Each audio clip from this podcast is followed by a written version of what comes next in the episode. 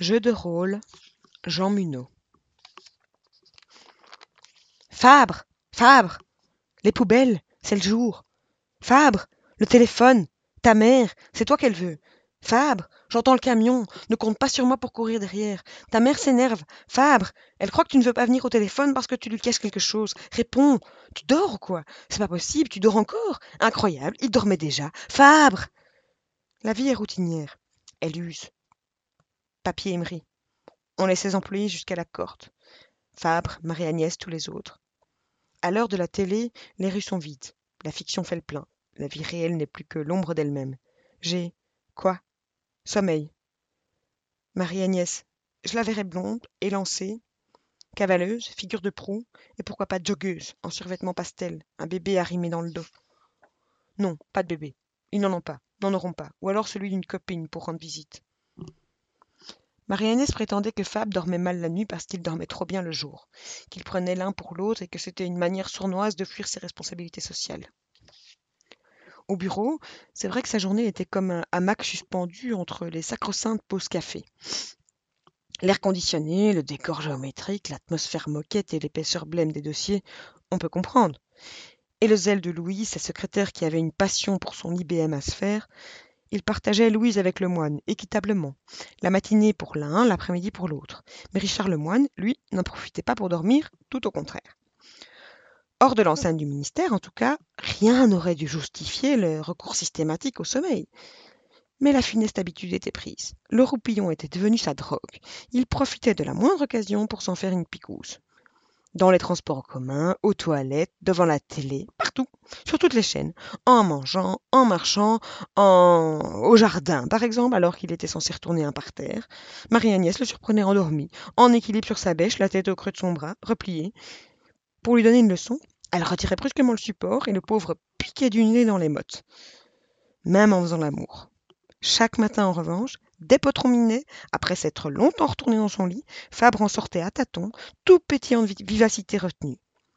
Prêt à interpeller le monde, à lui donner la réplique, du tac au tac.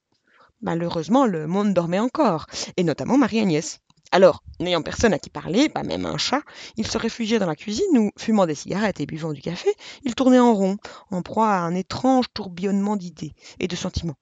Tantôt silencieux, mâchoire serrée, tantôt se parlant avec les mains, parfois riant sous cap ou essuyant furtivement une larme, il guettait l'aube par le soupirail, le regard comme un ciel changeant traversé de sentiments divers.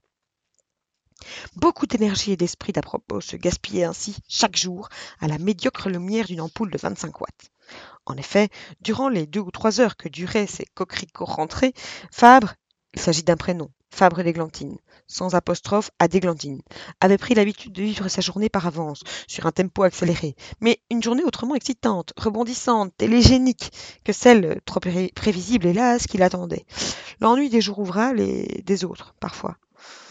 Dans le petit matin blême, ses comparses quotidiens se présentaient à son commandement. Le triste Lemoine avec son air de faucheton, Louise et son demi-sourire indécis de secrétaire partagé, Mademoiselle Bécu, Berthe Bécu, toujours évoluant de profil, la tête rejetée en arrière, le cou ployé, celui d'un cygne. Pas une beauté, mais tout de même, elle valait mieux que son nom. Il y avait aussi Isabelle Dujardin, la mère de. À la lueur des 25 watts relayés par la clarté filtrant du supérail, l'insomniaque évoluait parmi ces personnages, le pyjama veule, le zizi indiscret dialecticien pourtant irrésistible. Soudain, il s'immobilisait, le corps manifestement déserté, mais le visage animé d'expressions diverses, de la tendresse à l'indignation, de l'ironie à la stupeur douloureuse. C'était le moment où, Juste après le lever du soleil, ses partenaires, réduits au silence, Fabre leur parlait un peu de lui-même, de son vrai visage, l'homme nu, méconnu, ses mobiles secrets, son intention mal perçue, ses contradictions apparentes, mais sa cohérence profonde, bref, tout ce qu'il fallait savoir pour le comprendre, lui rendre justice, et qu'il était le seul à pouvoir exprimer, puisque de toute évidence, personne ne connaissait mieux Fabre euh, que Desglandines et vice-versa. Discours inattaquable, d'une rigueur diabolique, qu'on eût aimé pouvoir graver une fois pour toutes dans quelque chose de très dur, point d'orgue et justification de l'insomnie qui grignotait inéluctablement la montée de la lumière. En effet, à mesure qu'il pénétrait par le soupirail, le jour faisait pâlir la lampe et décliner l'euphorie de Fabre.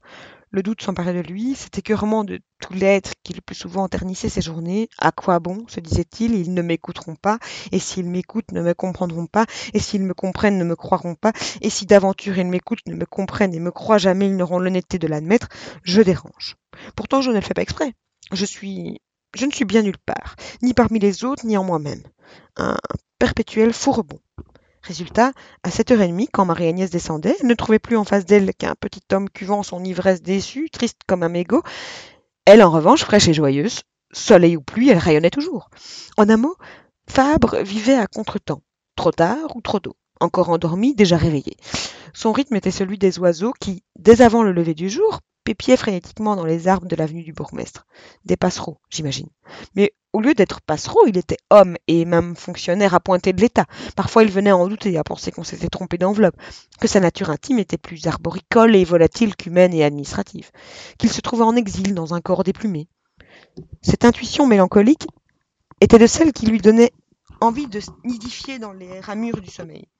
Pourquoi, de bon sang, ai-je poussé somnambule somnolent? S'était longtemps demandé Marie-Agnès. Que répondre? Sans beaucoup de résultats, elle avait posé la même question à quelques-unes de ses amies que la psychologie intéressait, jusqu'au jour où un jeu télévisé lui apprit que son mari portait le même nom, à l'apostrophe près, que le sympathique auteur d'Il bergère. Chouette nom poète et guillotiné, comme ça va bien ensemble. Et quelle revanche pour qui est Pichet. Elle s'en vanta beaucoup, et même à l'occasion emprunta l'apostrophe et le dit minuscule. Désormais, elle savait pourquoi elle avait épousé ce rêveur d'autrefois, ce doux Jean de la lune auquel des méchants avaient volé sa tête, en souvenir d'une chanson d'enfance.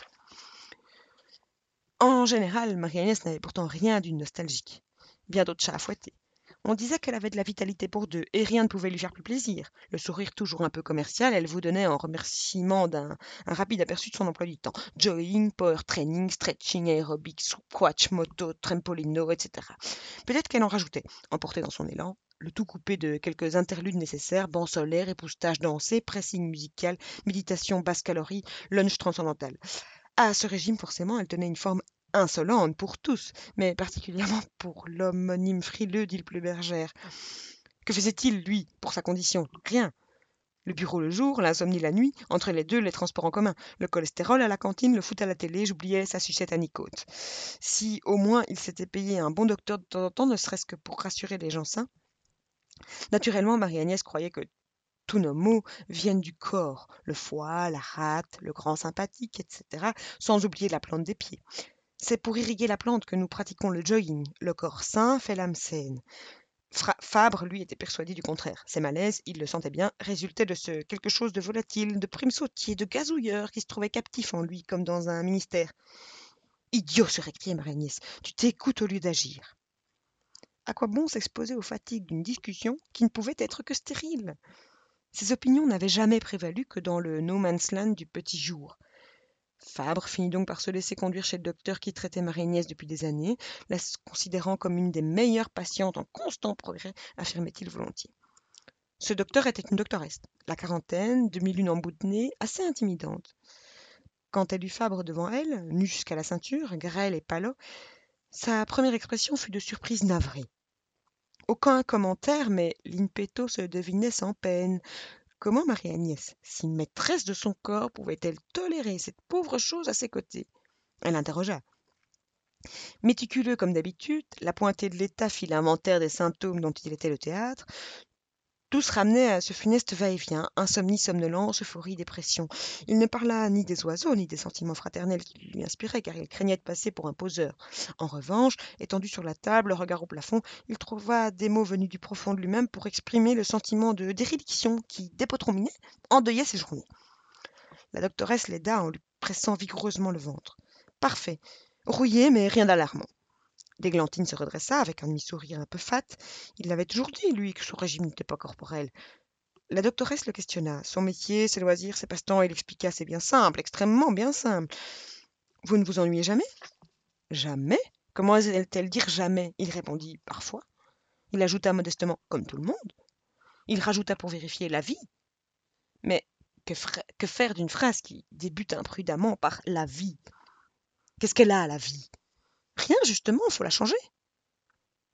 Ça soupira Fable, les yeux au ciel en passant frileusement sa, chemisette. Agir, merde, excusez-moi, vous prendrez en main, inventer. Inventer Est-ce qu'elle a inventé, elle? Il l'énervait un peu, d'accord, sa logique, sa franchise, pas une raison pour le brusquer. Facile à dire. Le bricolage, non? Et les arts, l'aquarelle, la vie, c'est amusant. Ou collectionner, pourquoi pas?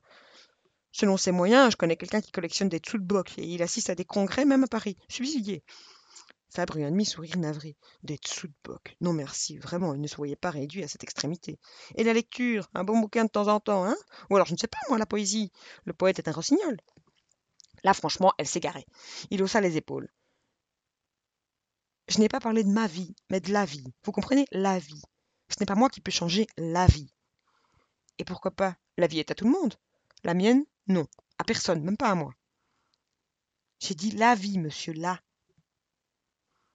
Vétière est confus.